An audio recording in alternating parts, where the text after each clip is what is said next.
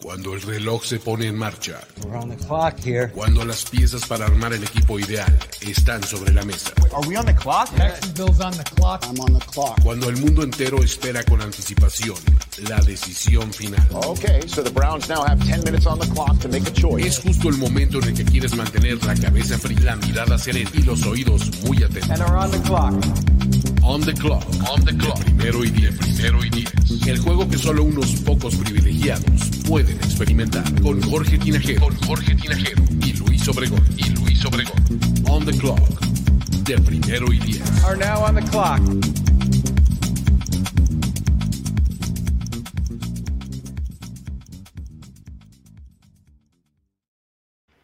Amigos, ¿cómo están? Bienvenidos una vez más a este espacio llamado On The Clock, en el que cuando estamos eh, grabando o transmitiendo este episodio, faltan menos de 50 días para el NFL Draft. Ya estamos a 49, aunque no lo crean. 49 días para el NFL Draft 2022.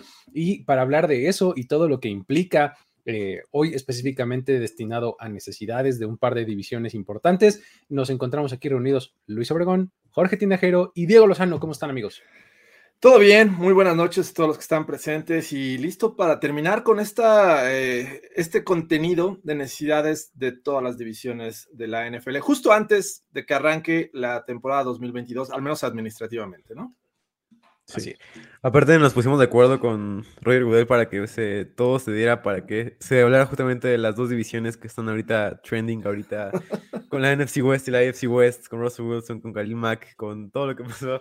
Eh, estoy feliz de poder hablar todo esto en, en, este episodio que parece que va a ser muy bueno. Y espérate, porque mañana cambian a Garópolo, entonces... Este... Cada día ha sido una, una, noticia que ha sorprendido, ¿no? Ya Pero bueno. Ya es el único que nos falta, ¿no? Este, Sí. básicamente, este... eh, Porque además ha sido de a trade por día, como bien lo decía Jorge. Sí. Entonces, pues mañana igual nos, este, sí nos dan una sorpresita por ahí. Pero bueno, este... um, eh, vamos a, comenzar a platicar antes de las necesidades.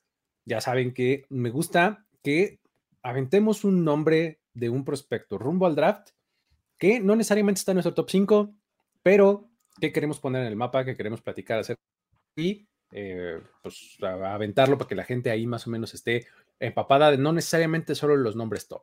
¿A quién pondrías este primero, eh, Diego? Échanos a uno. Va, eh, yo tengo a Kyler Gordon, que es uno de mis jugadores favoritos del draft. Eh, es de la misma universidad que Trent McDuffie, un jugador top 15 del draft. Es el cornerback de Washington. Eh, los dos formaban una gran pareja de cornerbacks que no se habla mucho de ellos porque era Washington y la realidad es que nadie veía Washington incluso en Estados Unidos. O sea, era un equipo malo, pero con dos estrellas que eran ellos dos. Y, y Gordon es un jugador eh, muy atlético, es un atleta que incluso McDuffie mencionó en una entrevista que era mejor todavía atleta que él, o sea, corría más rápido que él, que hacía drills como más, más fuerte que él, como todo eso, lo hacía como, como con una velocidad ma- más, como una velocidad diferente a la que lo hacía McDuffie, que es un jugador top 15 del draft. Entonces, Kyler Gordon es un jugador que está proyectado a irse en la segunda ronda como cornerback. Y me encanta, me parece que, a mí me parece que puede ser un cornerback de esos robos que se llevan los equipos en segunda ronda. Eh, y es una locura lo que hacían las prácticas, es lo que decían todos los compañeros de Washington. Permitió un quarter- quarterback rating de 47.3, que es algo increíble para un cornerback. Jugó también en su carrera tanto en el slot como afuera. Es un jugador que puede jugar en varios lados. eh, en ambos destacó, además de que la velocidad con la que juega es en otro nivel. Así que Gordon es mi, mi propuesta de cornerback que me parece que la puede romper en la NFL. Y no, está- no está siendo tan hablado como, como McDuffie. Exactamente, y ahora que McDuffie eh, resultó brazos de T-Rex, casi como yo, ah, en el, en el, este, eh, en el combine, pues este, entonces todo el mundo voltea a ver al otro, ¿no? Que también, digo, Sí. efectivamente, también lo que tiene Washington muchas veces en Estados Unidos es que juega eh, los sábados en la noche, muy, muy noche, ¿no? O sea, Sí. eh, juegan más o menos temprano en la costa del Pacífico, pero pues estás en otro lado en, en Estados Unidos y ya te empieza el partido 10 y media, 11 de la noche, ¿no? Este, Sí. Ya, es pues difícil este, si no estás en esa costa ver los partidos de, de Washington. Este, um. Jorge, ¿a quién aventarías tú?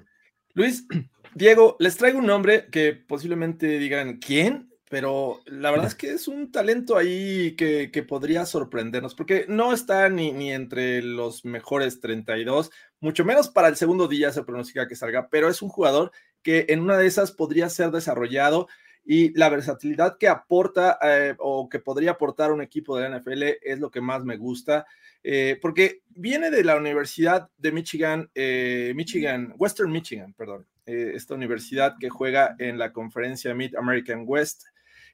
así es que pues, uno empieza a, hacerle feo a este, este tipo de prospectos cuando vienen universidades que no son tan importantes, pero creo que hay que darle la oportunidad y me refiero a Ali Fayad, que es un pass rusher. Es un pass rusher que bien podría ser un linebacker, este, un strong linebacker en los esquemas 4-3, pero que se puede alinear como, como edge, se puede este, incluso entrar por, por en medio de la, entre los tackles y tiene una gran capacidad de olfato para eh, ir tras el coreback y hacer buenas jugadas detrás de la línea. Nada más para que se den una idea, y bueno, no estoy hablando de cualquiera porque fue el, jugador defensivo del año este, este pasado 2021. Eh, Así es que en el caso de Ali Fayad, eh, este, tiene una extensión de brazos bastante grande, que bien lo podrías considerar como un defensive end si lo pones en tres puntos, pero regularmente lo, ves como este eh, outside linebacker.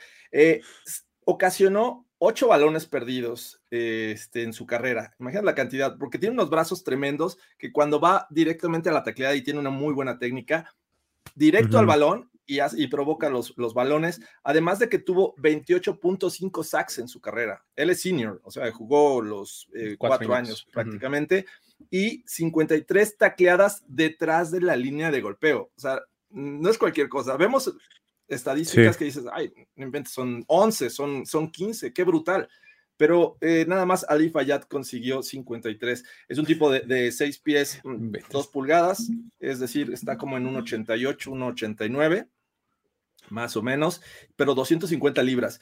Y tiene esta versatilidad porque tú lo puedes ubicar en cualquier posición y, gracias a, lo que le pedían en, Western Michigan, creo que se adaptó a jugar tanto de linebacker como outside linebacker como defensive end eh, y lo hace bastante bien. Así es que échenle un vistazo porque podría ser de esos jugadores que salen tarde en el draft, pero que podrían ser de impacto este, en un par de años. Me gusta Ali Fayad. Destacó en el, en el East, West Shrine Bowl, ¿no? igual fue de las estrellas de, de ese tazón. Sí, es está tremendo. Digo, obviamente, dices, el nivel de competencia es otro, pero creo que podíamos ver cosas interesantes de Fayad en, este, en, este, en la NFL.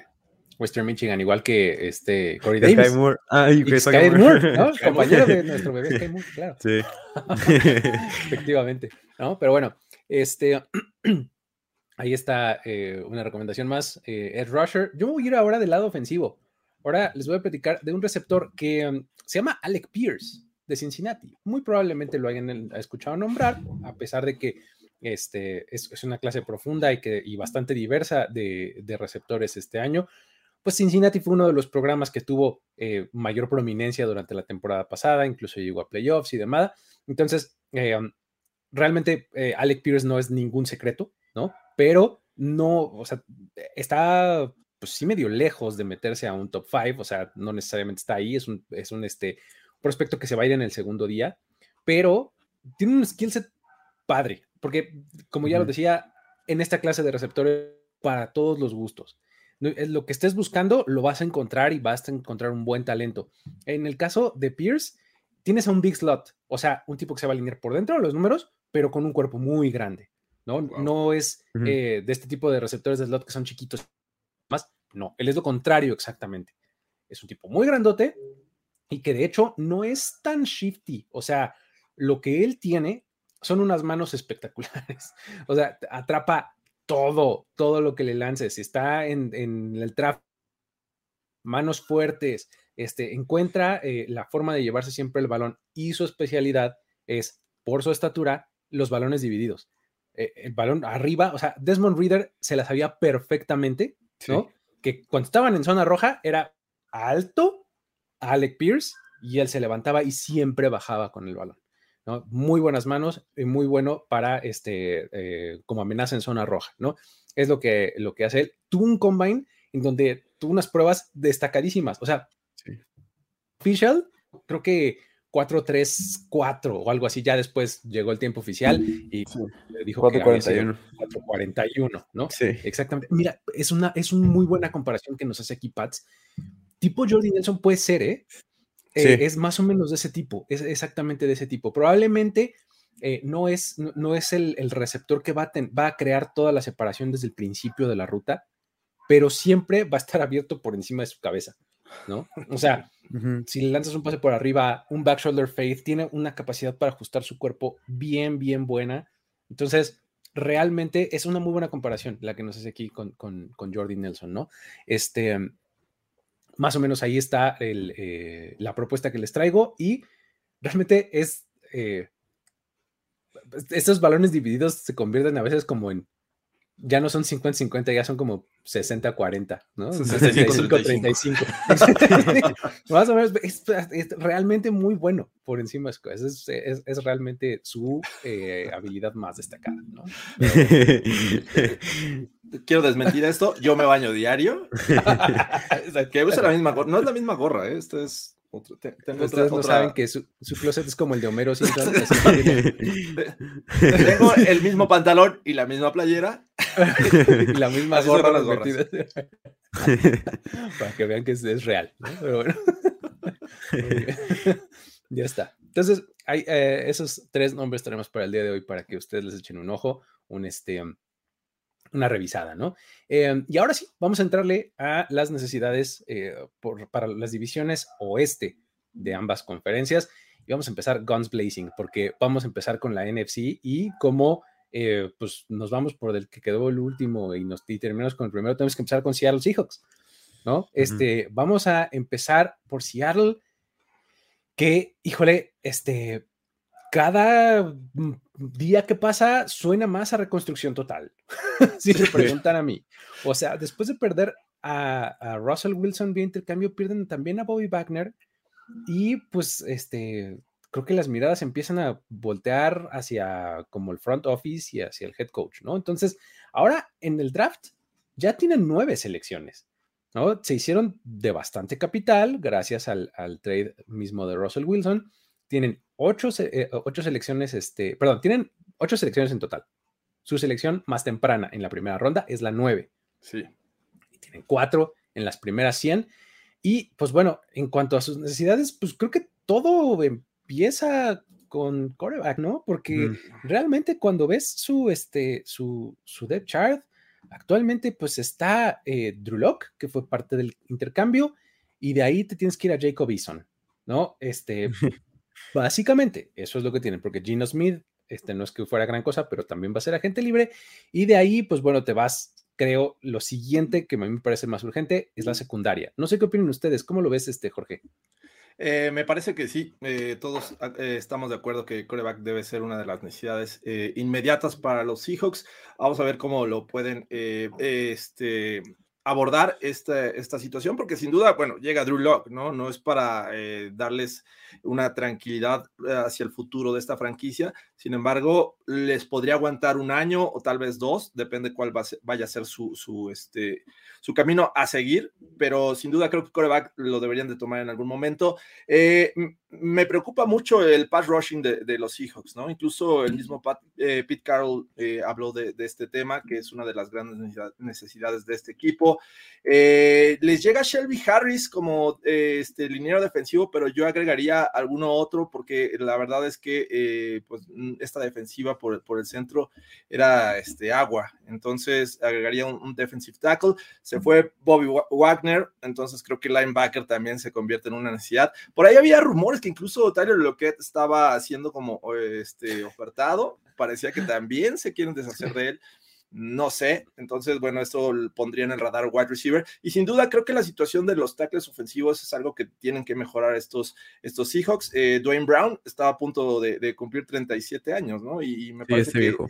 Y es total. agente libre, además. de Y, además. Entonces, eh, por si ahí tienen el tema de lo podemos recontratar, creo que va a ser importante. Y bueno, también creo que es- se convierte en agente libre Ethan Poshik. Entonces, está bien crítica la situación de los Seahawks. Sí, realmente, Sí. porque eh, eh, el, por donde veas puedes agregarle o titulares o profundidad, ¿no, Diego? ¿Cómo, cómo ves? Sí. Para mí, creo que los Seahawks son un, una- un caso donde tienen que definir una idea antes de free agency, o sea, en los próximos dos días, tienen que definir una idea, o sea, no puedes llegar a free agency como sin saber cuál es tu idea. Para mí, lo que planteo es, tienen que tener ya, tienen que saber si quieren hacer una reconstrucción total o si quieren ver la manera en la que pueden competir esta temporada. Porque la realidad es que Pete Carroll tiene 70 años y por más que nos quieran vender que van a reconstruirse, no creo que él haya dicho y él acepte como, sí, voy a tener cinco años más en la liga y vamos a reconstruirnos todos y voy a tener un quarterback novato. Creo yo que va a ser algo más como un movimiento por eh, Kirk Cousins o por Deshaun Watson algo así y van a tratar de reconstruir con este equipo, que no me parece una buena idea. Para mí deberían de ya reconstruirse habiendo visto lo que vimos con Russell Wilson, con Bobby Wagner. Y, la manera en la que pueden construir, la manera en la que podemos ver esto es, eh, pues, conservando sus piezas claves, o sea, trayendo de vuelta a DJ Reed, que es free agent, que para mí tuvo una gran temporada en 2021, eh, DK Metcalf y lo que todavía deben de quedarse, posiblemente traer de vuelta a Rashad Penny. Y como te digo, casarte con una idea, o sea, el hecho de que sepas qué vas a hacer, porque si decides reconstrucción, entonces vender a todos los, los jugadores que no, que no te aporten realmente algo y que son free agents como eh, Gerald Everett, como ese tipo de jugadores que nada más están ahí para hacer un puente en esta, en esta franquicia.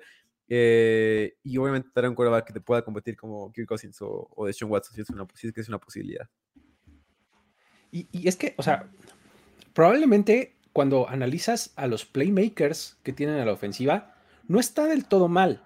¿no? O sea, si te quedas con tus dos receptores, Lockett y DK Metcalf, ¿no? Y piensas que Chris Carson se, se pudiera mantener sano, este, ah, ok, o sea, sus playmakers no están mal, ¿no? Sí. El problema es que ya lo decías, Jorge, su línea ofensiva está envejeciendo y no ha sido buena en los últimos años. Y eso hemos visto una y otra y otra vez que no es sostenible. O sea, por más playmakers que tengas, necesitas una línea eh, eficiente, ¿no? Decente, exactamente, de ahí para arriba, ¿no? Y si no tienes una línea ofensiva, la tienes que compensar con un coreback súper inteligente, ¿no? Y pues a lo mejor Drew Locke tiene muy buen brazo, pero no sé si su mejor característica sea un tipo súper inteligente, ¿no? Entonces, eso del lado ofensivo. Y a mí lo que más me preocupa de, de Seattle es su, defensiva, ¿no? O sea, realmente, esta es la tercera vez que lo menciono en estos minutos, su defensiva secundaria es muy mala. o sea, realmente eh, es mala y además tienen un montón de agentes libres, ¿no? DJ Reed, Quandre Dix, Sidney Jones, todos ellos, este, este Ryan Neal, todos ellos son agentes libres y pues ya dejaste ir la temporada pasada a Griffin, o sea, toda su defensiva secundaria y ahora te quitaste a Bobby Wagner. ¿No? Entonces, realmente su defensiva es lo que más a mí me preocupa. Eh, en, el pick número 9 están perfectamente para llevarse al mejor corner que quieran, al safety que les guste. O sea, ahí este Kyle Hamilton estaría perfecto. Sauce Garner, que ha subido muchísimo, podría ser este, una opción ahí. O sea, eh, si yo fuera ellos, temprano me iría por defensiva. Porque quieras o no, el, el quarterback pues va a ser Drew Locke y pues o, no, no sé, o sea, si ya en la agencia libre lo, lo, este, lo, lo, remediaste de alguna manera o lo, intentaste mejorar de alguna forma, pues ya tendrás esa salida. Pero yo sí me iría temprano por, este, por defensiva, por el mejor jugador defensivo, ¿no? Pero bueno. Así ¿No quería agregar una cosa rápida? Venga, venga. Eh, lo que pensaba, lo que estaba pensando ayer es, o sea, creo que Pete Carroll es un head coach que es muy de la vieja escuela y creo que ahora si Russell Wilson va a ir más con su esquema, o sea, con Ross como que la gente ya había una presión que decía, let Ross cook, dejen pasar el balón y Carroll obviamente como que estaba, bueno, vamos a dejarlo cocinar. La realidad es que a él le gusta jugar defensiva y correr 10 veces, no, correr 30 veces por partido. Eh, entonces creo que esto va a ser mucho parte de este nuevo Seattle, que van a correr las veces que sean necesarias. Para mí, Penny y Carson van a ser la prioridad de esta ofensiva y una defensiva, como tú dices, que para mí va a ser la prioridad en este draft. No quarterback, porque creo que van a ir por quarterback la próxima temporada. Eh, pero para mí este, esa ser como la base de este equipo, correr y defensiva, que es lo que más le gusta a Pete Carroll, que para mí esto fue más un movimiento para, para darle el, el honor que se merece Pete Carroll. Muy bien, sí, suena bien digo, para correr y, defensiva necesitas jugadores de confianza y creo que justo es eso, de dónde va a sacar, pero bueno. Venimos de que no tenían línea, ¿recuerdas? no tenían línea. Rashad Penny es agente libre este, y bueno, la defensiva también está mermada, así es que va a estar bien crítico, es, es realmente un, gran reto para estos Seahawks. Sí, e, está, está interesante el reto y sí, o sea, de verdad, cada cada movimiento que hacen, cada día que pasa, me parece más, que están en, modo de verdad reconstrucción de todo a todo, ¿no? Pero bueno, eh, ahí está Pete Carroll y es como ha sido su pieza constante, igual que John Schneider, ¿no? El, general manager. Pero bueno, em, eso en cuanto a los Seahawks. vamos a movernos ahora y vamos con eh, los Cardinals, ¿no? Los Cardinals que pues son un equipo de playoffs, créanlo o no, Este, de ahí que tienen la, posición número 23 en la primera ronda, tienen ocho selecciones en total, tres de ellas en las primeras 100, y pues bueno, eh, Arizona es una, es un, un equipo que por más que uno veía en los años anteriores que acumulaban y acumulaban y acumulaban receptores, resulta que este año esa posición no está del todo bien desde mi punto de vista, ¿eh? Y, si algo necesita el esquema ofensivo de Cliff Kingsbury, son muchos receptores, ¿no? Y ahorita se van a, podrían quedar sin AJ Green y sin Christian Kirk. Christian Kirk. ¿No? Uh -huh. Y pues bueno, de ahí tu tight end, que por el que hiciste un trade en algún momento en la temporada, Sackers, también se te va a ir a la agencia libre. Este, creo que la ofensiva de los Cardinals, además con sus dos corredores principales también como agentes libres, ¿no? Este Chase Edmonds y, y James Conner, ambos también llegan a la agencia libre. O sea, creo que uh -huh. podríamos ver un, un ataque, pues, por lo menos en personal, bastante distinto, ¿no? Y que es además el sello de, esta, eh, de este equipo. ¿Cómo lo ves, Diego? ¿Qué, ¿Por dónde empezarías a hablar de las, las decisiones, sí. las necesidades, perdón, de, de, Arizona? Sí, y hablando, como empezando a hablar como lo, lo, que ya hicieron, para mí fue un gran error lo que hicieron con Cliff Kingsbury, el hecho de renovarlo a un head coach que no es un head coach que te pueda, eh, como ya demostró, dar buenas, buenos destellos de creatividad en tu ofensiva con pocas cosas. O sea, la realidad es que tenía una ofensiva muy, muy buena y veíamos que estaba muy limitado. O sea, veíamos a Rondell Moore, que yo lo he defendido casi toda la temporada pasada. Para mí, Rondell Moore es un gran playmaker. El hecho de que no lo utilicen como lo deben de utilizar, el hecho de que lo usen poco, el hecho de que usen a. usaron a, a, a, Wesley como wide receiver 1 en la temporada, o sea, cuando no debería haber sido. Para mí, la decisión número uno que ya hicieron mal es renovar a Kingsbury y darle todavía más dinero al que se merece. Eh, y a partir de ahí creo que estás en un gran problema. Eh, pero bueno, ya que tienes eso, para mí la prioridad es renovar a, a, Kirk, que es un wide receiver que tuvo una buena temporada, y sobre todo mejorar tu línea ofensiva, porque vimos en el partido contra Rams que la línea ofensiva no, no soportó a, a, toda la defensiva del Rams, y además te enfrentas dos veces en la temporada a ellos, entonces creo que gran parte de armar tu roster es ver contra quién te enfrentas dos veces a la temporada, eh, y para mí línea ofensiva, sobre todo guardias, es una prioridad grande, grande en este equipo, además de que Humphries cada vez hace más viejo, y, y, Hopkins igual, creo que es, es, gran, es gran parte de renovar a este equipo y para invitar de vuelta a los, a los jóvenes como, como Rondell, como usarlo más, eh, posiblemente Edmonds, usarlo más, como todo este tipo de jugadores que, que jugaron esta temporada, pero que necesitas un poco más de ellos. Está, está bien difícil, yo creo que porque justamente esta, este, este contraste que menciona Diego, este, del tratar de enfocarte en los jóvenes y Kyler Murray eh, pidiéndote dinero, Sí. no contento, este, una defensiva que pues la temporada pasada estuvo bien, pero luego se cayó, o sea, ¿por dónde empezarías tú? ¿Cómo lo ves? Por todos lados, me parece que, que este equipo fue a menos, ¿no? Nos sorprendió sí. la, la, mitad de, eh, la primera mitad de la temporada. Eh, y repito, creo que en muchas ocasiones estaba este ruido de los Cardinals, eh, se ven con este eh, talento y este equipo que puede llegar al Super Bowl y muchos ya decían, va a ser el representante de la conferencia nacional. Sin embargo, empezaron a llegar lesiones, vimos lo que pasó con DeAndre, DeAndre Hopkins, los que llegaron aparentemente como para cubrir ese, ese hueco que fue AJ Green, la verdad es que no vimos eh, grandes cosas de él. La verdad es que eh, me parece que en términos generales decepcionó y, no creo que lo vayan a renovar. Kirk, me gustaría que, regresara. Me parece que el par de, running backs también, eh, que, que, digo, sin embargo, creo que Conner fue una gran revelación. Nadie se esperaba que Conner pudiera llegar a aportar lo, lo que hizo con estos Cardinals. Me parece que por ahí tendrían que renovarlo. Eh, y además hay que contemplar que el centro de la línea ofensiva de los Cardinals me parece que tiene ahí un, hueco, deberían de contemplar un guardia en algún momento en este, en este draft o en la agencia libre, así es que eh, hay que ayudarle a Kyler Murray, entiendo el tema, está ahorita buscando más dinero, pero creo que lo van a resolver de alguna forma. Y también hay que pensar del otro lado del balón, ¿no? El lado en el que la defensiva secundaria, la verdad es que no es nada buena eh, sobre todo eh, necesitan talento en los cornerbacks. Fuera de Byron. Murphy, me parece que, que, sufren, sufren por, por, detener. Además que la línea defensiva es otro, otro tema. Ya vimos los Rams cómo le- les eh, acarrearon el balón en los playoffs, les hicieron lo que quisieron.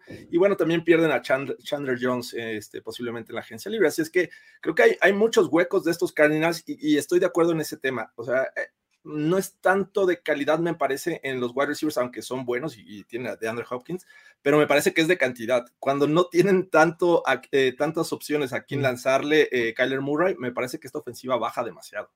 y es que en, en eso se fundamenta en serio el, el- el- el sistema de Kingsbury, ¿no? En tener Raid.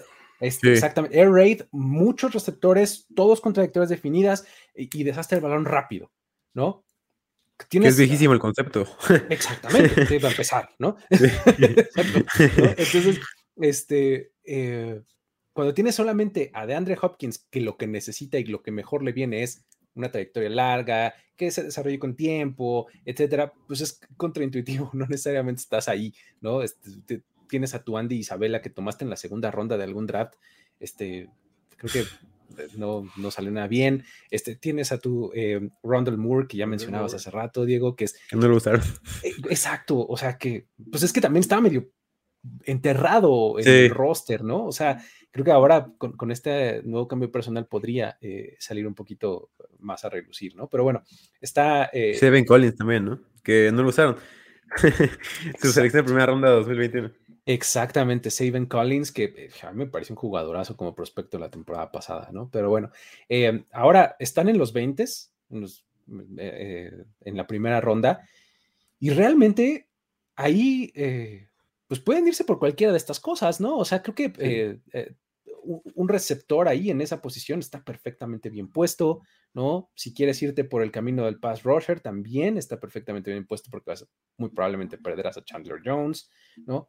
Creo que en la primera ronda pueden seguir un, par de caminos que cornerback No. también lo veo. ahí. corner, por ejemplo, exacto, ¿no? Yo les di a Zion Johnson en mi, en mi mock draft de primero y 10. Zion Johnson es eh, gran me gusta. opción ahí, por ejemplo, ¿Cómo no? ¿no?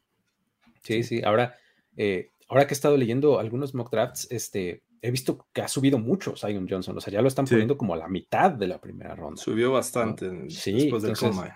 Exacto, ¿no? Pero bueno, em, así está el asunto con los Cardinals. Vámonos entonces ahora al asunto de los 49ers. Eh, este es un equipo que eh, no tiene selección en la, en, eh, en la primera ronda. Subir por, por Trey Lance tiene este tipo de consecuencias, pero pues va- van a estar ahí debutando en el draft en la posición 61. Eh, luego, a pesar de eso, tienen ocho selecciones a lo largo del draft. Solamente dos de ellas están en las primeras 100. Eh, no sé si estén en el tren como de, de hipotecar un poquito de recursos eh, futuros para eh, avanzar algo o no. Sobre todo yo lo haría o lo pensaría en la segunda ronda, no necesariamente en la primera, pero este, pues habría que ver, ¿no? Aquí el asunto con los, con los 49ers me parece que lo más preocupante, y es lo que vimos desde la temporada pasada, también es su defensiva secundaria, ¿no? Sí. Es, es un poco de esta, eh, de- el mal de esta división eh, común es que a todos les falta defensiva secundaria, es lo que estoy dándome cuenta en este momento. Tal vez a los Rams no tanto, pero a los otros tres creo que sí.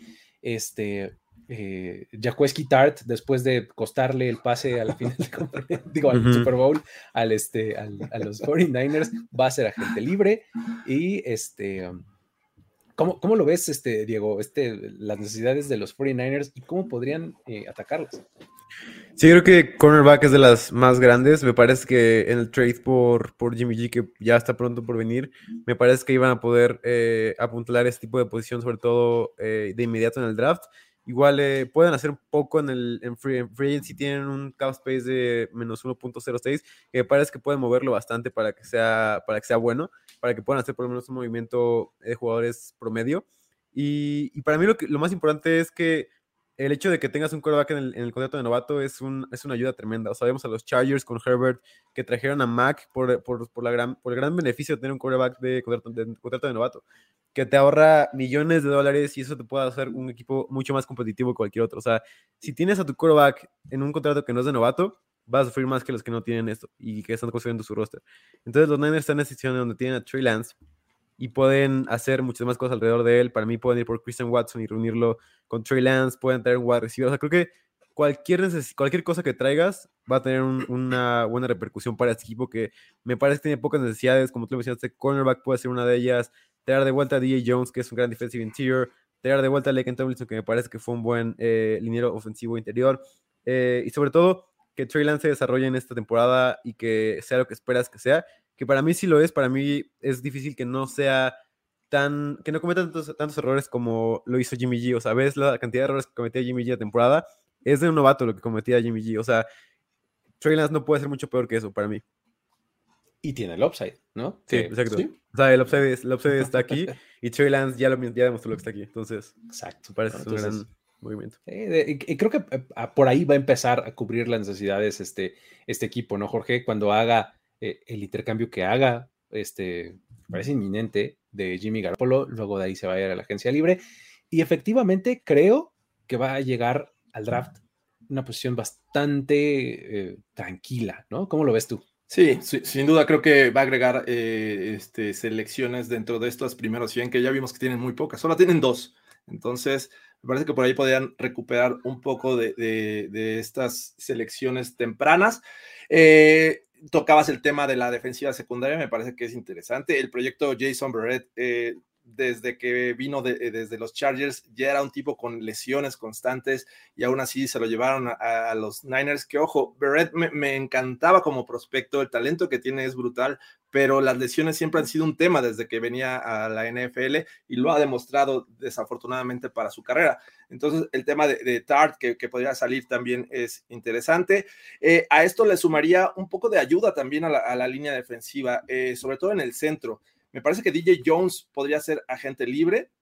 Y además, eh, no sé ustedes qué opinen, pero Javon Kinlow, la verdad es que ha dejado mucho que desear de lo que ha comparado lo, que esperábamos de él, una selección de primera ronda, que decíamos, este es brutal, veíamos su video y nos encantaba Javon Kinlow, pero sinceramente creo que no ha dado el estirón y no ha demostrado ser ese gran talento que creíamos que iba a llegar a estos Niners.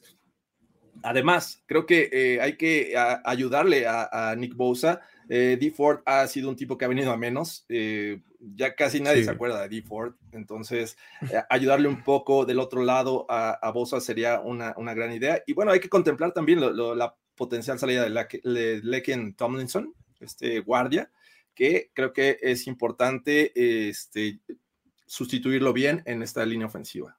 Sí, o regresarlo, ¿no? Que era lo que mencionaba Diego, que a mí me parece, a mí también me parece de lo mejor disponible en la posición de, sí. de guard en, en, la agencia libre, ¿no? Eh, Son siete eh, miembros de su defensiva secundaria los que se convierten en agentes libres, ¿no? De, los estaba contando y son siete en total, o sea, Josh Norman, eh, Tavon Wilson, Deontay Johnson, eh, Travarius Moore, Jason Verrett, Jacques Tart y Kwaun Williams. Slot, ¿no? El cornerback. El, el, tiburón. Efectivamente. Entonces, eh, hay mucho ahí por, por, reponer. Creo que esa a mí es la, la única que me parece una necesidad eh, un poco más evidente, ¿no? Pero que puedes ir eh, compensando desde la agencia libre, ¿no? Sí. Están en buena posición los 49ers, realmente están en buena posición y creo que es lo que eh, platicaba en algún otro momento, ya no me acuerdo en dónde, con quién, pero platicaba que probablemente los 49ers sean los beneficiarios de este vacío de poder que hay en la, en la NFC, uh -huh. ¿no? Pueden ser este roster que está a unas piezas y si todo sale como se espera que se salga con, que, con Trey Lance, podría estar en una buena posición, ¿no? Sí, además los playmakers que tienen es impresionante, o sea, tienes a Nick Bosa, Fred, Fred Warner, Eric Armstead, se habla sobre una posible llegada de Bobby Wagner también. Eh, Trent Williams, que es para mí el mejor tackle ¿no? izquierdo. George Kittle, Divo sí, Samuel. No, es demasiado. No, no, Diego, no hay que soñar tanto. deja, deja algo para los demás. Sí, Muy bien. Perfecto, pues así está el asunto con los 49ers y nos vamos a finalmente con eh, eh, los campeones de la división, de la conferencia y de la liga eh, la temporada pasada, Los Ángeles Rams, que pues bueno, no nos no tengan selección de primera ronda, hemos visto cómo pues ellos prefieren los jugadores sobre los picks, en el draft, sobre todo en la primera ronda. Y pues bueno, su primera selección es hasta la 103. ¿Qué tal? O sea, no, no- no- es que digas, ay, bueno, no tienen primera ronda y ahí luego, luego. No, o sea, hasta después de las 100 primeras este, para ver qué es lo que toman eh, los Rams, por lo menos de momento, ¿no? Este, antes de las compensatorias, antes de trades y demás, así estamos eh, co- con, los Rams, ¿no? En total tienen ocho selecciones, no son pocas, está bien, eh, pero pues todas son después de este top 100, ¿no? Que es donde normalmente eh, se cree que salen tus titulares inmediatos, ¿no? O sea, tomas a un jugador en el top 100, es para que juegue ya, ¿no? Entonces, más o menos así es como, como está pensado y eh, pues de ahí en adelante es para desarrollar el talento, ¿no? ¿Por dónde empezarías, Jorge, para hablar de las necesidades de los Rams? Me parece que tenemos que ir inmediatamente a los jugadores que trajeron hace un año y que son agentes libres, ¿no? Tenemos el caso de Von Miller, obviamente, que necesitan un pass rusher. Muchos dicen, bueno, eh, la obvia es retenerlo, vamos a buscar firmarlo. Ya habló Von Miller que lo que quiere es eh, probar el mercado. Creo que va a haber muchos equipos interesados en Von Miller, por lo cual creo que es difícil, a pesar de lo que te puede dar los Rams, un- una nueva oportunidad de ganar el Super Bowl, porque es un equipo prácticamente armado con un buen staff, aunque perdieron por ahí entrenadores. Eh, el caso de wide receiver, eh, Odell Beckham, no va a estar. Me parece que Odell Beckham llegó con estos Rams con el pie derecho. O sea, se adaptó muy bien al, al sistema, respondió en los momentos importantes. En el Super Bowl estaba jugando bastante bien cuando vino esta lesión. Entonces, eh, creo que necesita ayuda Cooper Cup. Si nada más tienes a Van Jefferson, no sé qué va a pasar con, con, eh, Robert Woods. pero, Robert Woods se supone que debería regresar, ¿no? O sea, digo, se, Sí. se lastimó la rodilla a mediados de la temporada pasada, Sí. entonces pues debería de estar disponible. pero siempre las lesiones de rodilla eh. No sabes cómo, cómo puedan regresar. Ujú. Entonces, por ahí yo agregaría un poco de, de ayuda en, en, esta, en el cuerpo de, de wide receivers. Y me parece que es importante eh, agregar eh, línea ofensiva, sobre todo en el interior, Ese. porque Brian Allen y Austin Corbett eh, podrían ser agentes libres. Ahí es donde mí me parece que está, ah, ahí es donde Sí. me parece que está la principal, en la línea ofensiva. Porque pues hablaste de estos dos eh, eh, agentes libres, pero también está Andrew Whitworth, que pues es el jugador más veterano de toda la NFL actualmente, ¿no? Entonces, este, por más bueno que sea, pues bueno, algo hay que hacer para, para reemplazarlo en algún momento, ¿no? Creo que a mí es ahí donde me parece que, que está su, su necesidad más importante. eh, sí, un poco en el pass rush, puede ser, porque pues Leonard Floyd está de un lado y bueno, Aaron Donald está en el centro, pero idealmente quisieras a otro, ¿no? Este, no sé, ¿cómo lo ves tú, Diego? Sí, y creo que viene tan, en gran parte como lo que hemos hablado ya en varios episodios, que para mí creo que este equipo podría irse con la filosofía de running back, pero también tienen que hacer como varias cosas para que eso no pase, porque la realidad es que no lo veo como el mejor equipo de la NFL a pesar de que ganó el Super Bowl. O sea, Sí, no. sí, creo que se vieron muy beneficiados de que los Bengals pasaran al Super Bowl y no pasaran los Bills o los Chiefs. Eh, creo que esto fue un, una- un gran beneficio para ellos. No estoy diciendo que haya sido suerte, fue un, un gran, un gran equipo y todo esto. Lo que digo es que para mí estos Rams no son el mejor equipo de la NFL y pueden hacer mucho más para ser mejores. O, como por ejemplo, wide receiver para mí no me parece que pueden hacer mucho más. Van Jefferson me parece que no es un wide receiver que esté a la altura del equipo. Eh, Beckham podría ser reemplazado porque no sé qué tan barato va a ser ese contrato, puede ser un poco más caro de lo que esperan. Eh, otro cornerback también me parece una, una buena adición porque Darius Williams jugó una temporada que no fue tan buena como la temporada 2021, donde- 2020, donde fue un buen cornerback.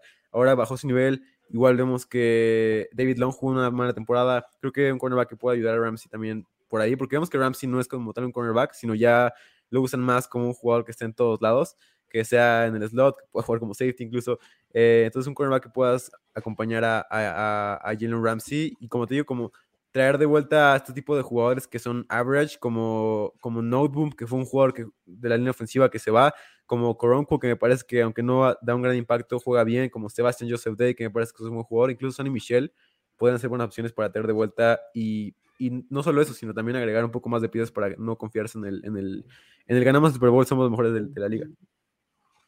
Sí, sería un poco un engaño, ¿eh? O sea, yo estoy en ese mismo, eh, en esa misma idea de no necesariamente son el mejor equipo. Sí. O sea, son el que ganaron y eso no hay duda, ¿no? Pero pues, mencionamos hace rato que eh, Tart estuvo, tuvo mucho que ver Sí. ahí, ¿no? Sí. Sí corrieron con suerte, ¿no? E- incluso el último juego en el que pierden mm, con la necesidad de ganar para asegurar la división, pero también pierden lo- lo- los Cardinals, ¿no? Entonces sí, sí, tuvieron Contra mucha los suerte en esta también. recta final. Estuvo reñido el partido contra los Bucks también. Los Bucks Efectivamente. dejaron ir una gran Pero bueno, ventaja. este, así están.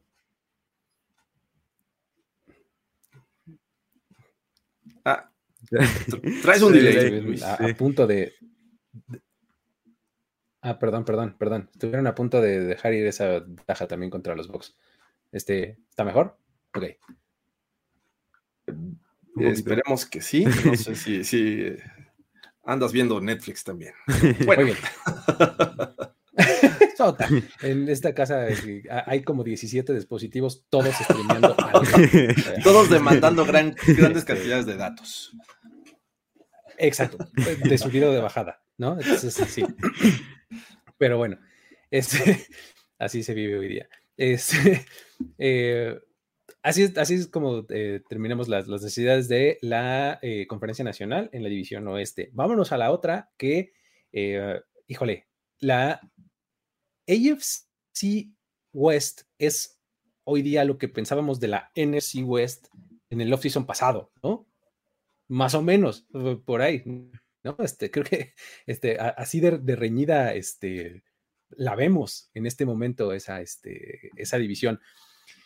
Empecemos, pues, por, por, el, por el menos bueno, ¿no? De, de la temporada pasada, claramente, que fueron los Denver Broncos, ¿no? Ellos quedaron al fondo de, de su división y, pues bueno, si, si hubiéramos hecho este programa hace dos días, este, hubiera, hubiera sido un poquito diferente el, el discurso que hubiéramos dado, pero este, pues uh, hoy día ya ni siquiera están en el top 10 en el draft, ¿no?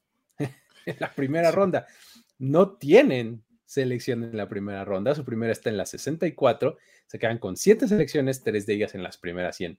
Jorge, ¿cuáles son las, las más urgentes de estas necesidades? ¿Qué dirías? Ya no es coreback, que es algo que me da mucha alegría. Eh, sin ¿Por primera embargo, vez en cuántos años? Por primera vez eh, en seis años, eh, seis años que se tradujeron un equipo sin playoffs. Eh, pero en este cambio por Russell Wilson, pues mandan a tres jugadores a, a ¿no? Eh, Shelby Harris, que era alguien eh, relevante en la línea defensiva, el caso de Noah Fant, y bueno, ahí este, fue coreback por coreback en el caso de Drew Lock. Pero antes de eso, me parece que los Broncos tenían dos necesidades muy importantes. Una, el lado derecho de la línea ofensiva, es decir, que podrían ahí este, necesitar un tackle derecho, porque Bobby Massey, quien llegó hace un año, eh, jugó bien, me parece que le dio solidez a, este lado de, la línea ofensiva, sin embargo, pues no va a estar ni Cam Fleming y posiblemente este Calvin Anderson también salga eh, del equipo, aunque es un agente libre con restricciones. Entonces, creo que eh, tackle derecho me gusta para la, la principal necesidad en este off-season. Ahí le sumaría cornerbacks, pierden potencialmente a dos, a Bryce Callahan y a este Kyle Fuller, que eh, uh -huh. llegó realmente este, a, a, no cumplir las expectativas que tenían en, en este cornerback. Eh, por ahí linebacker me parece que también es una necesidad eh, que podrían este, ir los Broncos en este offseason, posiblemente en el draft, no lo sé. Pero bueno, estos son como que la, los, las grandes eh, necesidades que yo veo de estos Denver Broncos para el 2022. Sí, a mí me parece que están focalizadas en, en dos lugares. Porque mencionaste eh, right tackle, ¿no? Hoy día, sobre todo con la llegada de Khalil Mack, dice, ay, caray, uh -huh. en una de esas necesito un, alguien que me cubra a uno de esos dos, ¿no? Sí. Eh, esa es una. Y la otra es linebacker, ¿no? Sí, creo que es, es una necesidad este, grande, importante que, que, tienen que cubrir, ya sea regresando a algunos de los que se van a convertir en agentes libres, pero también creo que pueden subirle el nivel ¿eh? este, a este a esta posición. Creo que esas son a mí las dos que se me hacen más urgentes. ¿Tú cómo lo ves, Diego? Sí, yo estoy igual. Me parece que ahora más que nunca hace mucho sentido el trade por la L. Collins de los Cowboys, que me parece que está en el mercado, uh -huh. que suena uh -huh. bastante para los Broncos. Tackle derecho, que me parece que cumple bastante bien. De hecho, fue una muy buena temporada. Eh, obviamente, dejando de lado la suspensión y todo eso en, en, el dentro del juego, me parece que fue un, un, gran tackle. O incluso traer de vuelta, traer, no traer de vuelta, traer a Morgan Moses, que me parece que es un tackle uh -huh. que cumple y que puede hacer línea ofensiva promedio, que siempre es lo que quieres, de, de ser un, una, tener una posición que sea debajo del promedio, traerla a promedio, y Morgan Moses hace justamente eso, o sea, lo dejaron ir el fútbol team o los Commanders y, y lo llevó a los Jets y fue un gran tackle derecho, lo hizo de gran manera. Me parece que pueden hacer lo mismo los Broncos con Morgan Moses, un contrato que, no, no- que puede ser barato. eh, y para mí de las mejores opciones, o como te llevo a ir por la Air Collins en, en free agency, perdón, en- en- por un trade. Y eh, también a mí me parece, a mí me gustaría que trajeran de vuelta a Josie Jewell y a Alexander Johnson. Me gusta bastante lo que hacen los dos como pareja. Eh, además de que son baratos, creo que no, no que cuesten tanto como, como poder cost- costar algo, algo más. Eh, me parece que esas dos son las principales necesidades. Y también quisiera hablar un poquito sobre cómo creo que el, el mercado reaccionó a los Broncos. O sea, creo que el, el mercado reaccionó increíblemente con un hype tremendo por los Broncos. Solamente los Bills, los Chiefs, los Packers y los Rams tienen probabilidades más grandes de, de llegar al Super Bowl que los Broncos. Con 12, 12 a 1 los Broncos tienen ahorita. O sea, la gente ya los ve como el tercer mejor equipo de la, del AFC. Eh, puede que sí lo sean, pero la realidad es que la gente está muy dentro de este, de este vagón de, de los Broncos y ya llegan los Chargers también por ahí. Me parece que esta división va a ser una división que va, va a ser peleada cada partido y cada partido divisional va a ser como, como un partido de playoffs. Va a Y- ser muy importante. Se me olvidaba, por ahí también podrían agregar eh, Pat Rusher, porque la verdad es que tampoco han sido los mejores. Bradley Chubb ha estado lesionado, Von Miller pues lo, fue cambiado a los Rams, aunque por ahí muchos están prendiendo sus veladoras para que regrese, pero sí, creo que necesitan mucha ayuda también para presionar al coreback. Híjole, el, el asunto es que, a ver, dijimos que no tienen selección de primera ronda y este creo que sí van a ser un equipo que va a tener que apostarle un poquito más a, a- o a la agencia libre o algo por el estilo, ¿no? Porque este, no necesariamente van a poder llevarse talento premium. En la segunda ronda, creo que pueden hacer algo interesante. O sea, creo que ahí es donde puedes tomar a tu linebacker, ¿no? Si es que no, este, si es que no regresas a ninguno, o incluso si los regresaras, en una de esas este, vas a encontrar algo bueno e interesante en la posición de linebacker, que es bastante buena en este draft, justo en ese punto, ¿no? Este, creo que así lo haría yo y así lo veo más o menos, ¿no? Eh, eh, como toda la temporada pasada me la pasé alabando el roster de los Broncos, ¿no? Siempre me la pasé diciendo que era un roster padrísimo, a pesar incluso de que este, este offseason podrían perder y todo indica que perderán a Melvin Gordon, ¿no? Como corredor. Sí. De todos modos, eh, ese backfield todavía luce bien, ¿no? Sí, perdieron a Noah Fant también, este, no sé, o sea, creo que eh, la posición de tight end sí podría ser una sneaky important need, ¿no? O sea, no sé cómo lo ves, Jorge, o sea, porque eh, um, tienen, ¿cómo, cómo se llama? O, Okwen- Okwuegbunam. Okwen- Albert Exactamente, Mm. que, que pinta como para ser el titular, pero este, no sé, ¿le- ¿confiarías a- en, algo así o voltearías a ver a la agencia libre a un Zach Ertz o, o- o algo por el estilo? ¿Cómo Mike? Cox. Sí, creo que eh, eh, viendo eh, la, la clase de tight ends en- para el draft, me parece que, que podrían encontrar algo mejor en la agencia libre. Y Sí, este, ¿no? creo que no es suficiente. Para mi gusto, creo que Albert Okwuegbunam es un tipo que te puede ayudar, que es mucho mejor en zona roja, pero no es un end uno todavía. Me parece que ahí sí van a necesitar ayuda en este, en este tema de, de los ends. Eh, pero me- coincido, creo que Javonte Williams es bastante bueno. Aún así, pues Es que acabo de acordar que Rob Gronkowski es agente libre. Sí. muchos lo han puesto en los Bills, a, eh, a- a Gronkowski, que incluso ya también este, Ivan Ingram este, lo están asociando con los Bills, pero creo que sí hay, hay este, talento en la agencia libre en esta posición. Ah, Vamos ¿sabes quién también es agente libre y también estaría bonito? CJ Usoma. Uzoma, no, no es nada Ah. malo. Rob Gronkowski, Zach Ertz, Evan Ingram, Max Williams, CJ Usoma, Mo Ali Cox, Jimmy Graham, si quieres regresarte como 15 años en el tiempo. Este, Y, y ya jugó con Russell Wilson. Eric Ebron, ¿no? Este, eh, Ge- Gerald Jared Cook, este, son, son algunos de los que tengo aquí anotado, anotados en mi ranking de, de agentes libres, ¿no? Y aparte, ¿sabes qué? Una una cosa, creo que gran parte de por qué no tienen Tyrant los, los Broncos y por qué dieron a Noah Fant, lo estaba pensando, es porque Hackett no usa Tyrants. O sea, su esquema no es un esquema que busque usar Tyrants. Vimos con los Packers que ni Tonian, ni DeWara, ni cualquier Tyrant que estaba ahí, no era necesario en la, en la ofensiva. O sea, buscas, lo que necesitan es usar a Judy como usaban a Davante Adams en estas bubble screens, estas jugadas como cortas. No van a usar a Tyrant en realidad, o sea, zona roja más que nada es usar a un corredor de poder, usar a, a Judy Pass más que nada. Creo que Tyrant creo que no va a ser como una, un punto de enfoque de esta ofensiva. es, es un gran punto ese que haces. No lo había pensado, pero es eh, efectivamente. Muy bien. eh, um, ya mucho de los broncos, ¿no? Pero bueno. ya le dedicamos un ratote, pero estaba padre. Me- me- este um, siguiente equipo, eh, tenemos a los Chargers. Los Chargers que se quedaron otra vez en la orilla. Este, y cada momento que pasa, ya empezó la, la- la tradición anual de emocionarnos con los Chargers eh, de off-season, este, que van a estar padrísimos y todo, solo para que nos rompan el corazón y se queden este, en la línea y no puedan llegar a, a- a nuevos horizontes, ¿no? Están a la mitad de la primera ronda, están en, en el pick número 17, tienen eh, 10 selecciones en total, bastante buen capital, tienen dos en las primeras 100 y pues son uno de estos rosters que cuando lo ves realmente pues sí está como para emocionarse, ¿no? O sea, retuvieron a Mike Williams, que era uno de sus principales agentes libres, ya le pagaron, se Sí. especulaba que si franchise tag, que si no, vámonos de una vez al contrato. Son uno de los equipos que más dinero tiene para gastar en la agencia libre. Y pues bueno, que eh, si me preguntas a mí, creo que deberían de seguirle metiendo recursos a, a la línea ofensiva y a la línea defensiva. O sea, refuerza tus dos trincheras hasta que te canses este, y dale para adelante. Yo así le- lo, lo vería, Jorge. ¿Tú qué harías? ¿Cómo lo ves?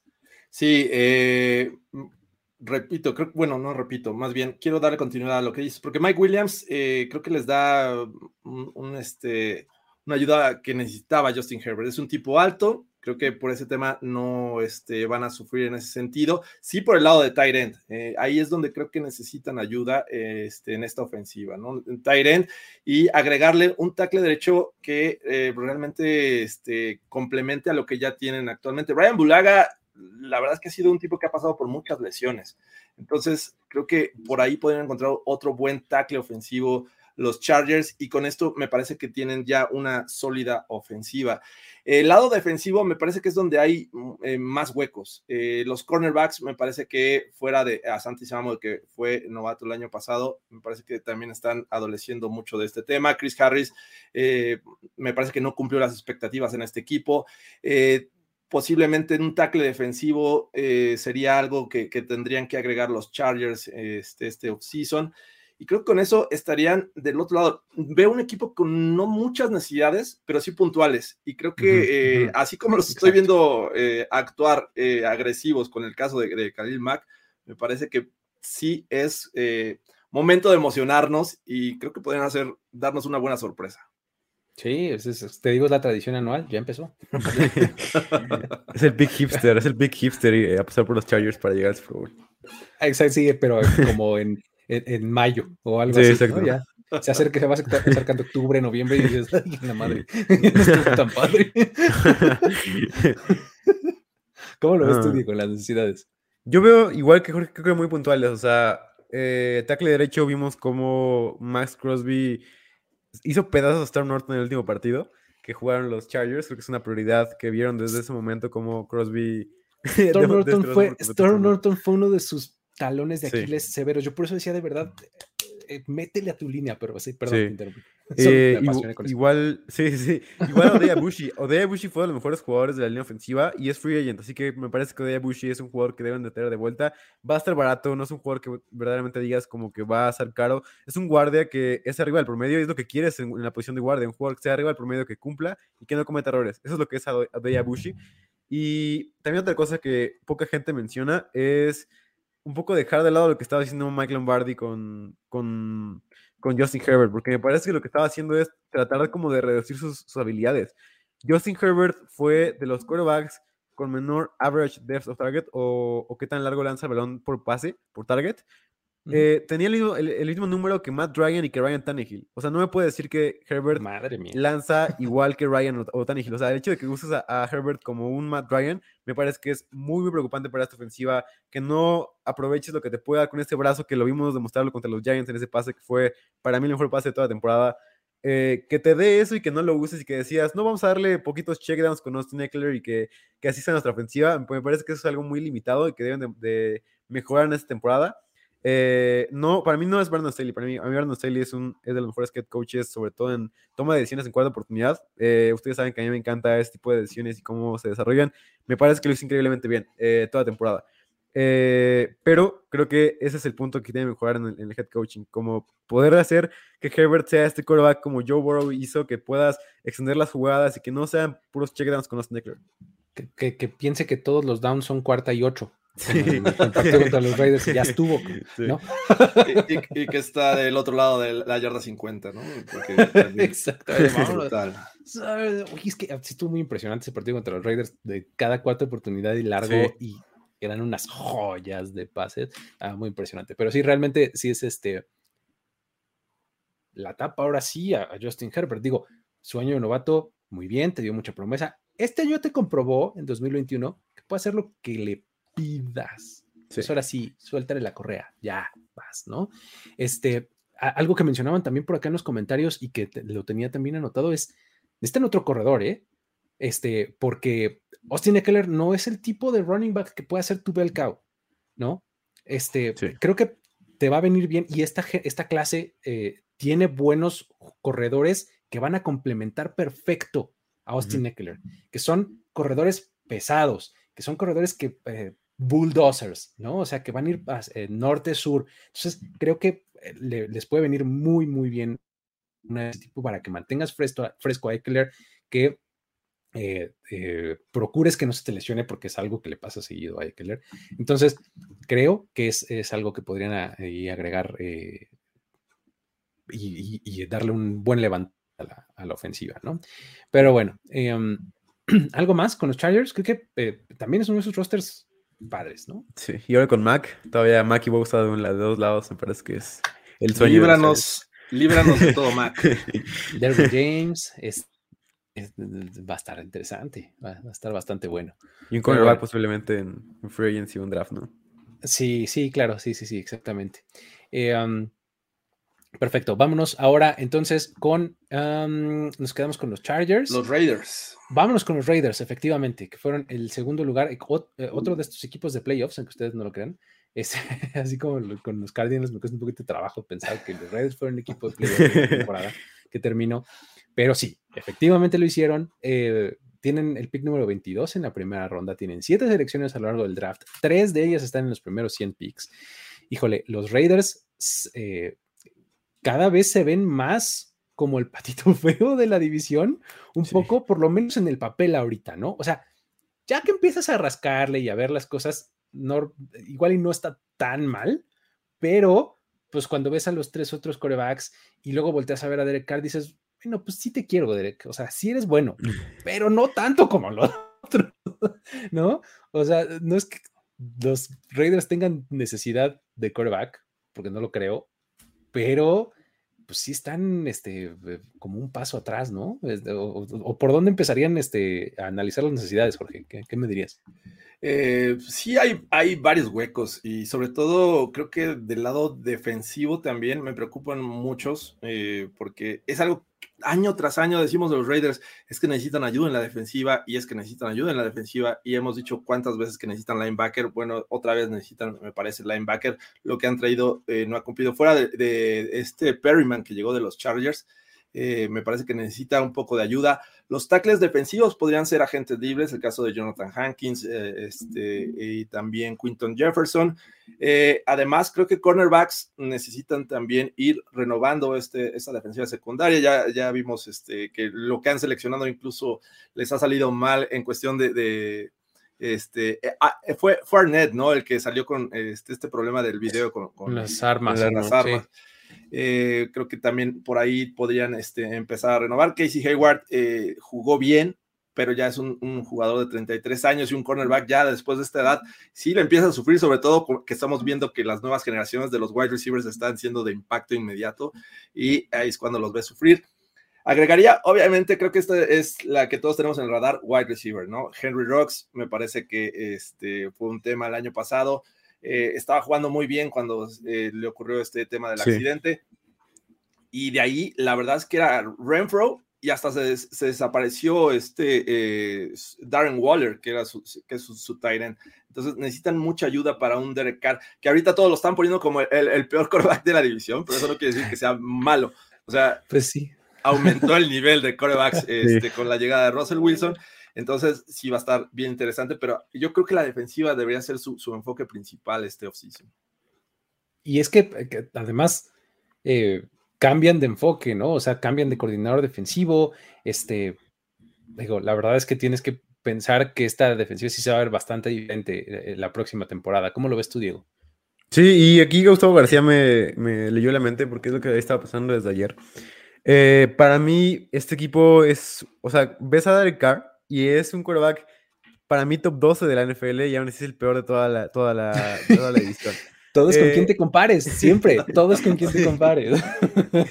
Entonces ves esto como, como GM de los, los Raiders y dices, vamos a, vamos a, a hacer algo para que Derek Carr pueda, para que podamos conseguir algo de Derek Carr, porque claramente no vamos a competir por esta, por esta división.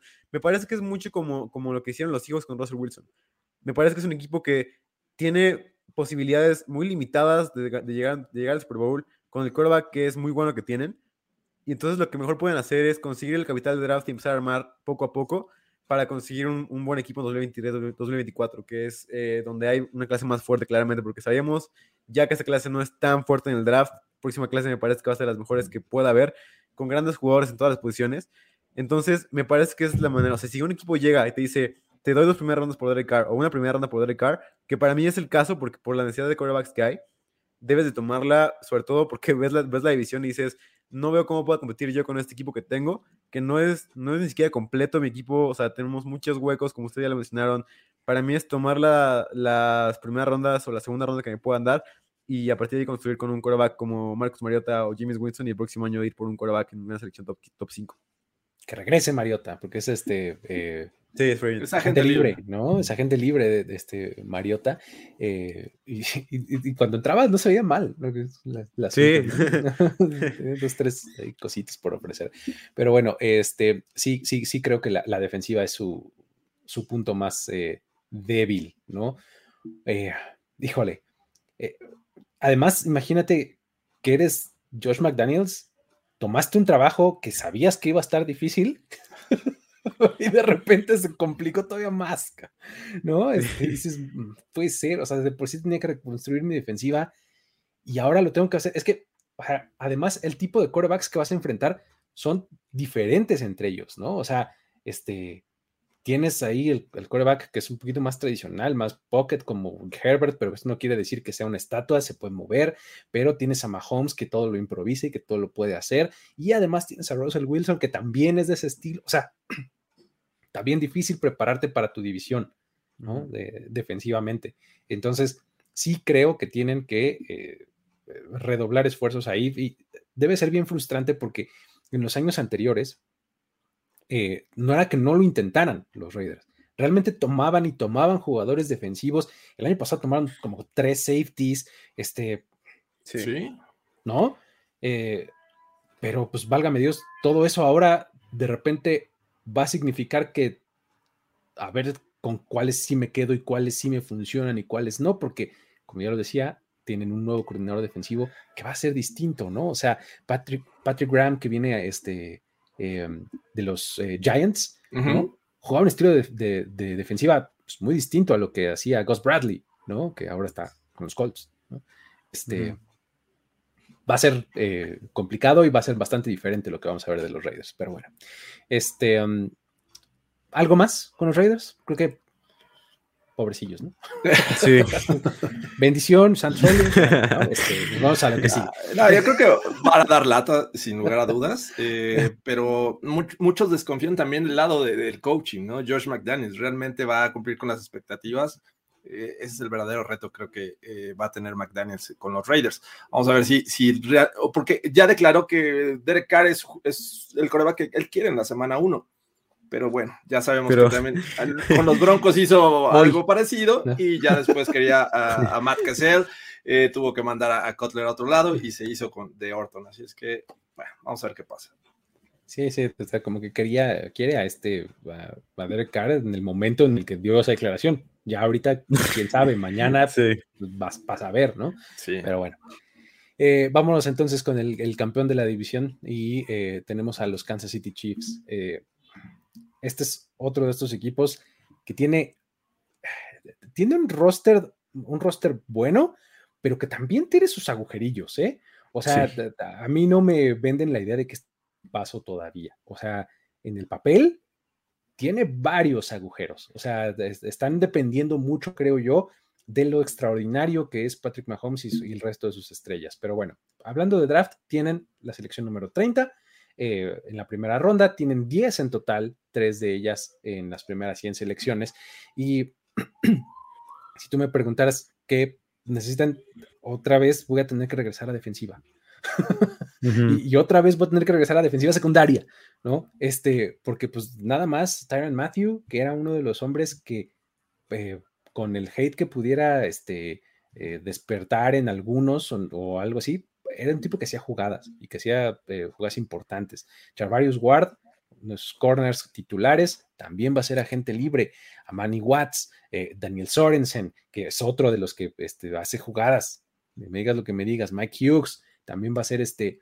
eh, todos ellos son eh, agentes libres. Entonces tienes que concentrarte o en regresar a alguien o encontrar talento para, eh, para suplir estas carencias o estos huecos que te están dejando ellos en la defensiva secundaria. A mí me parece que esa es su principal necesidad. De ninguna manera la única, me imagino que ustedes hablarán de otras. Por favor, Diego, empiézale. Sí, para mí sobre todo es eh, traer de vuelta a um, Melvin Ingram, me parece que es una prioridad porque Sí. veíamos este equipo en la, primera, la- en la primera mitad de temporada, veíamos un equipo que ponía a Chris Jones afuera y claramente no era donde debía jugar Chris Jones, Chris Jones jugaba como un jugador me promedio, cuando lo pasaste adentro era otra vez dominante, pero por afuera era... Era un, jugador, era un jugador que no te marcaba diferencia. Trajiste a Ingram para complementar a Chris Jones y fue una verdadera belleza. O sea, me gustó mucho cómo lo pudieron hacer para mí safety es una prioridad. Traer, traer a Sorensen otra vez como tu titular me parece que sería un error muy grande. Veíamos que Sorensen era de las peores safeties de la liga. eh, ahora me parece que con un nuevo safety pueden ser un mejor equipo. Y la realidad, o sea, vemos el equipo, ves al equipo en sí y si le quitas a Mahomes, a Hill y a Kelsey, yo no diría que es un buen equipo, pero la realidad es que no se lo quitas. O sea, no le puedes quitar a estos dos a estos jugadores. Y la realidad es que Mahomes tuvo el peor año de su carrera. Eh, esto, fue lo que, esto, es, esto es lo peor que puede hacer Ma- Mahomes para mí de aquí, de- para mí el suelo de Mahomes es lo que le vimos en temporada pasada. De ahí para mí puede ir mucho más arriba de lo que, de lo que de su capacidad. O sea, creo que esta temporada puede ser todavía mejor para Mahomes. Esta temporada puede eh, ajustarse mejor todavía a estas, a defensivas de two high safeties eh, y ser todavía mejor en este tipo de, jugadas. Además de que tres- tienes una estrella en Chris Comfrey que desde el primer año rindió. Eh, Chris Comfrey para mí fue algo mágico. O sea, estaba viendo una estadística. Chris Comfrey aportó el mayor valor en la historia del, del centro como novato eh, en wins above replacement o victorias sobre el reemplazo. O sea, que el valor que te daba como centro era, fue el más alto en la historia de un centro eh, novato. Entonces, Chris Comfrey es una belleza. Tony me parece que debe de regresar. Lo a mí no me gusta que traiga- traigan de vuelta a Orlando Brown. Me parece que pueden ah, obtener algo mejor. Eh, pero sí, creo que pass rush es una necesidad, sobre todo safety es una necesidad muy importante el no traer de vuelta a Sorensen. ¿Cómo lo ves, este, Jorge? ¿Qué agregarías? Sí, coincido con el tema de, tackle defensivo. Me parece que eh, Chris Jones debe de tener ahí ayuda y Chris Jones debe ser ubicado en el centro, pero alguien más tiene que estar eh, ayudándolo, ¿no? El caso de Joran Reed y eh, me parece que Derek Nady podrían este, salir del equipo. Obviamente ya hablaron de la defensiva secundaria. Creo que Mike Hughes y el caso de Charvarius Ward también podrían dejar el equipo. Vamos a ver qué pasa. Y el más notable es el tema del safety, ¿no? Que Terran Matthew era un tipo que no nada más aportaba talento en el terreno de juego, sino también liderazgo. Es, es un tipo este, que habla y que está al tanto eh, y está animando a sus compañeros. Entonces creo que por ahí podría ser interesante, pero me gustaría también tocar el tema de la ofensiva, porque creo que eh, wide receivers, todos estamos muy confiados porque tienen ahí a Tyreek Hill, porque tienen a Travis Kelsey, pero me parece que también pierden a, jugadores que aunque no son tan, tan peligrosos, cumplen. El caso de, Byron Pringle, el caso de Marcus Robinson, y por ahí agregaría un wide receiver que también fuera rápido y que, que, este, pudiera ir a, rutas profundas, ¿no? Creo que sí extrañaron la, la ausencia de Sammy Watkins, que, eh, que le- les aportaba ese tercer wide receiver confiable. Eh, considerando que Travis Kelsey era el segundo, me parece que este, van a tener que reforzar es- este cuerpo de, de wide receivers. ¿Sabes qué es lo que les hace falta a los Chiefs? Un true wide receiver 2. O sea, un tipo que sea de, de posesión, así que sea el que te da una- un pase de 7 yardas. O sea, que no sea Travis Kelsey, pues. O sea, que no sea tu Titan, ¿no? Exacto. Allen este- Robinson. Allen Robinson a mí me parece así un fit, así como guante, Sí. así. Esta ofensiva. Así. Ni mandado a hacer. O sea, ¿qué es eso, Allen Robinson? Es un tipo que es súper eficiente en sus rutas, excelentes manos, ¿no? O sea, a mí me pones a Allen Robinson aquí y digo, esta ofensiva acaba de cobrar una dimensión completamente distinta, porque es algo que no han tenido nunca. O sea, acuerdo. en, en- en la era de Mahomes, ¿no? Este, eso es lo que les hace falta a la ofensiva y estoy completamente de acuerdo. ¿eh? O sea, y si no es Allen Robinson en la agencia libre, válgame, ya hablamos de que en el draft hay de lo que quieras Sí. de- pa- para incluir, ¿no? Entonces, Christian Watson. Christian Watson, puedes, puedes tomar ahí este, el de, eh, se me acaba de ir el nombre del de, eh, del de Penn State. eh, Jahan Dodson. Este, Jahan Ja- Dodson, Jahan. Dodson, Dodson, exactamente. Él es también de este tipo de receptores, ¿no? O sea, David Bell también. así de position receiver, manos, eh, ahí encaja perfecto, ¿no? Entonces, realmente eh, es una de estas necesidades que, eh, que sí están, son latentes, pero me parece que si se concentran en resolverla, esta ofensiva se va a poner bien interesante, ¿no? O sea, Sí. está, está bueno. Y pues bueno, además tienes a, a tu corredor titular que es Claire Arrows Heller, pero pierdes varios elementos. Tiene un montón de corredores, eh, pero varios de ellos son este, agentes libres, ¿no? Si vas a confiar en Derek Gore, ok. eh, La temporada pasada mostró que podía más o menos hacerlo bien, pero creo que también puedes este, complementar bien ahí a, a Edwards Hiller, ¿no? Este, eh, um, Sí, al Eso- final Greg McKinnon le- les aportó bastante. Él es uno de los, él es uno de los, este, de los agentes libres, por ejemplo. Este, um, y ya mencionabas lo del pass rush, ¿no? O sea, a mí me parece que sí, Melvin Ingram no tendría que ir a ningún lado. O sea, tendrían que retenerlo, pero si no es él, pues tendrían que ponerle remedio ahí a, esa posición, ¿no? Pero bueno. Juju Smith Schuster nos menciona por acá, este, también puede ser una opción, este, no es tan buen corredor de rutas como Allen, ese es mi único tema, ¿no? Pero también puede, también puede ser. Es que yo estoy como tan enamorado de la idea de Allen Robinson a Allen Chiefs, Robinson. Sí, que todo, es me- que todo es, me es parece ideal. menos, todo me parece Sí. menos que eso. Sí. Eh, es que el caso de, de Juju eh, lo vimos como funcionando el wide receiver uno de los Steelers por mucho tiempo, ¿no? Les trajeron, le Ujú. trajeron a este eh, A Claypool. Ajá. a- a Claypool, eh, Ujú. pero realmente Juju era como que la estrella cuando se salió Antonio Brown, pero no cumplió con las expectativas. Me parece que su, su posición ideal es wide receiver 2 y ahí sí me parece que podrían aprovecharlo los Chiefs. Sí, creo que, creo que idealmente eh, Juju Smith-Schuster debería de llegar como wide receiver 2 a donde llegue y va a aportar mucho más. Pero bueno, esa es mi percepción. Ya tendremos un programa de agentes libres, les prometemos. Este, um, eh, pues nada más, ¿alguna otra cosa con los Chiefs? Ah, estaba viendo nada más que Allen Robinson está más barato que Juice Smith-Schuster en las predicciones de, de, de una persona ¿En que hace, que hace contratos. con- que- o sea, Allen Robinson está a tres años por 16 millones y, Ajá. y Juju está a un año por 8 millones. O sea, está más barato, está más barato Allen Robinson. Ok. No, y No, pues- Robinson, la verdad, ya merece estar en un equipo que, que el Con un coreback. contendiente, caray. Oye, Jaguars, exacto. Bears, caray. ¿Cu- cu- ¿Cuánto has recibido pases de Blake Bortles, Chad Henney, este. Mitch Trubisky? Mitch Trubisky. Necesitas un quarterback, Sí. ¿no? Andy Dalton. Exacto, o sea, hey, justicia a Allen Robinson, sí, un poco, pero bueno, muy bien. Pues con eso llegamos al final de este programa, amigos. Este, buena plática, estuvo, este, estuvo padre, interesante. Creo que ha sido de los de, de las divisiones más padres, ¿no? Que hemos tenido. Por eso llegamos al, al final también de esta serie.